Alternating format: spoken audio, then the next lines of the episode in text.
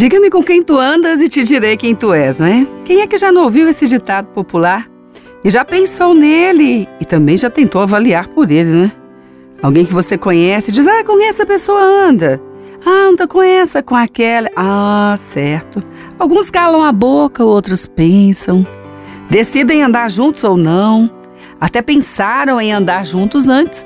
De repente começa a ver com quem anda e fala: Não, acho que não é o meu círculo de amizades esse. Não deve, pelo menos, ser. Bom, mas se essa história de diga-me quem tu andas e te direi quem tu és não é completamente verdade, por que será que algumas pessoas insistem em avaliar assim? Por quê? Porque hoje você até pode não ser igual a quem você anda por algum momento está ali tentando caminhar juntos e de repente descobre que não é o mesmo círculo que você deveria pertencer e desfaz aí dessa caminhada junto. Mas se você continuar andando, certamente vai se tornar como essa companhia. Porque a palavra do Senhor diz, do livro de Provérbios, e é bom sempre avaliarmos segundo a palavra do Senhor. A palavra diz no livro de Provérbios, capítulo 13, verso de número 20: Quem anda com o sábio, sábio será. Mas o companheiro do insensato se tornará mal. Porque o andar, esse contínuo andar, ele faz certamente com que as pessoas se pareçam. Ou talvez comece a parecer aquilo que elas são semelhantes. E a palavra diz também como andarão juntos se não têm comum acordo? Então, talvez hoje você possa não ser como essa pessoa com quem você anda, essa amizade, essa proximidade. Mas se continuar andando, vai parecer sim.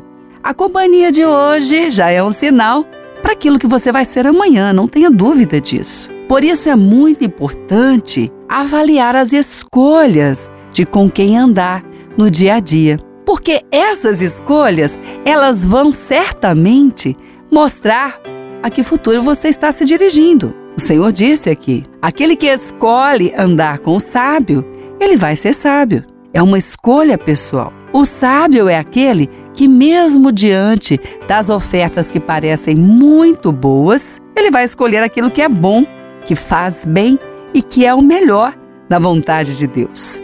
Não só aquilo que agrada, mas o insensato não.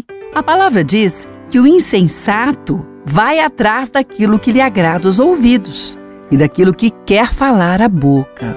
Então, aquele que não está medindo o caminho que anda, anda naquilo que tem vontade na hora e que acha que deve fazer, ele é insensato.